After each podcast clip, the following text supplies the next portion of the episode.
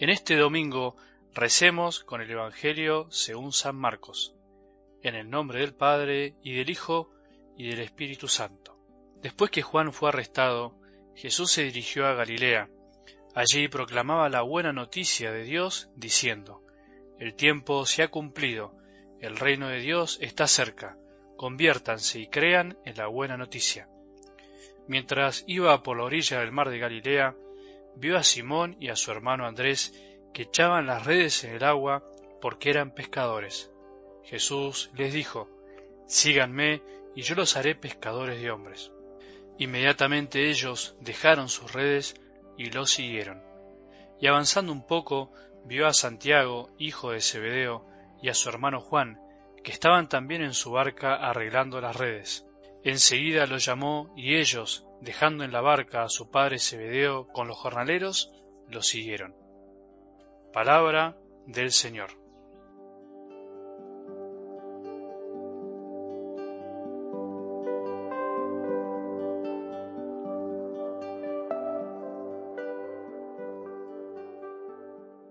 En este camino que empezamos a transitar hace dos domingos con el bautismo de Jesús, un camino donde se nos propone la humildad y la mansedumbre, un camino de silencio y también de cruz, totalmente distinto al que cualquiera de nosotros a veces podría emprender, un estilo que no concuerda para nada con la forma que un líder de este mundo podría elegir para atraer y sumar, entre comillas, seguidores a sus filas, en este domingo, domingo dedicado al valorar la palabra de Dios, eh, un domingo en donde se nos invita a que volvamos a reafirmar nuestra fe en la eficacia de la palabra de Dios, en todo lo que puede hacer en nuestra vida, retomamos la lectura del Evangelio de Marcos, en el que claramente escuchamos que después del arresto de Juan, Jesús se decide a comenzar a decir lo que lleva en su corazón durante tantos años, se decide y comienza a lo que llamaríamos nosotros su misión. No alcanza con los gestos, no alcanza solo con hacer algo para que los demás comprendan, son necesarias también las palabras. Por eso es el domingo de la palabra. Por eso también Jesús predicó, habló diciendo lo que su Padre le decía y mostrando de alguna manera su corazón. Cuando hablamos del bautismo decíamos que Jesús empezó su vida pública con un gesto, con una actitud que sintetizaba de alguna manera todo lo que sería su vida. Sin embargo, volvemos a decir, es necesario también que estos gestos sean acompañados con expresiones, con dichos que iluminen eso que los gestos quieren expresar. Algo del Evangelio de hoy nos pone ante nuestros oídos las primeras palabras de Jesús. El tiempo se ha cumplido, el reino de Dios está cerca, conviértanse y crean en la buena noticia. Para Jesús ya no había tiempo que esperar. Habían pasado los treinta años de silencio en Nazaret, pero el tiempo de Dios se había cumplido. Él tenía que empezar a actuar, tenía que ser fiel a la voluntad de su Padre. Jesús no hizo nada que su Padre no le haya pedido, no le haya dicho, sino que hizo siempre su voluntad. Y como muchas veces decimos todos, los tiempos de Dios no son los nuestros. Es difícil comprender esto, comprender que no todo se da en el tiempo en el que nosotros pretendemos. Jesús también tuvo que aprender a aceptar esto, aceptar que su momento sería el de su Padre y que sólo empezaría a hablar cuando Él lo disponía. Después de esa expresión, dice la palabra que dijo conviértanse y crean en la buena noticia. Conviértanse, sabemos que es la traducción de una palabra griega que dice metanoia, que significa cambio de mentalidad. Quiere decir que Jesús nos invita a cambiar, a un cambio profundo y no a un cambio por afuera, hacernos una chapa y pintura, como se dice. Hay que cambiar de mentalidad para reconocer el reino de Dios, para saber que está cerca. Hay que cambiar el corazón y la mente para reconocer la humildad de un Dios nacido en un pesebre bien pobre. Hay que cambiar la manera de pensar sobre cómo es Dios y cómo lo esperamos a veces para darnos cuenta de que Él es omnipotente, pero mucho más sencillo de lo que pensamos.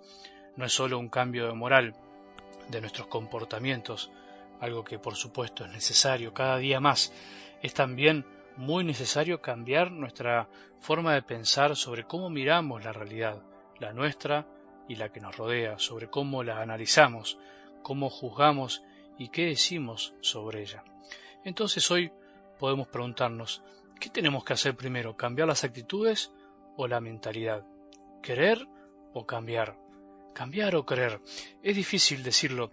Es casi como decir qué es primero, el huevo o la gallina, pero lo que sí podemos decir es que convertirse para la palabra de Dios no significa primero ser bueno, portarse bien, ser perfecto y no equivocarse, como muchas veces nos enseñaron o aprendimos mal.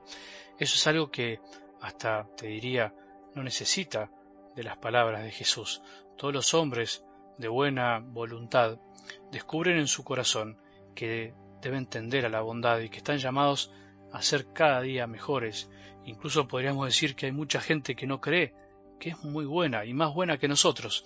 Entonces, convertirse significa animarse a cambiar ciertas estructuras mentales que se transforman en barreras para que después pueda penetrar el mensaje transformador del Evangelio, para poder después aceptar los modos de ser de Dios, su manera de amar y de enseñarnos a amar.